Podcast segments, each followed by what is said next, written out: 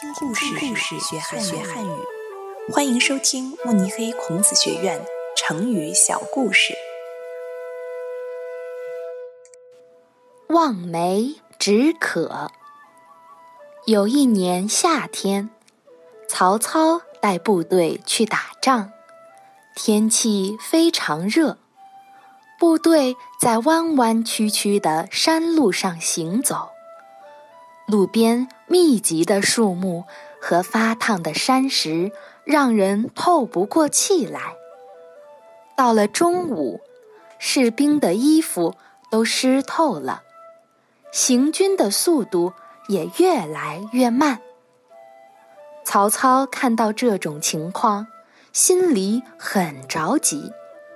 可是现在几万人马，连水都喝不到。又怎么能加快速度呢？他立刻叫来向导，悄悄地问他：“这附近有没有水源？”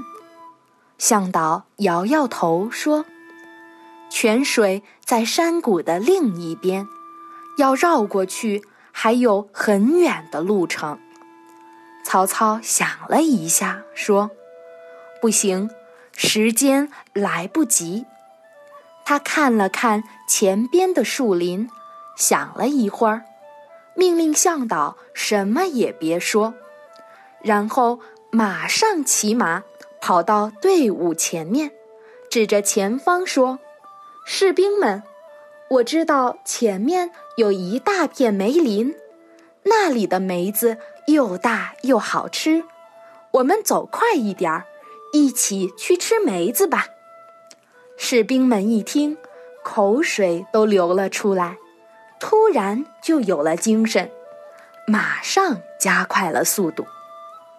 后来，人们用“望梅止渴”比喻愿望无法实现，只能用想象来安慰自己。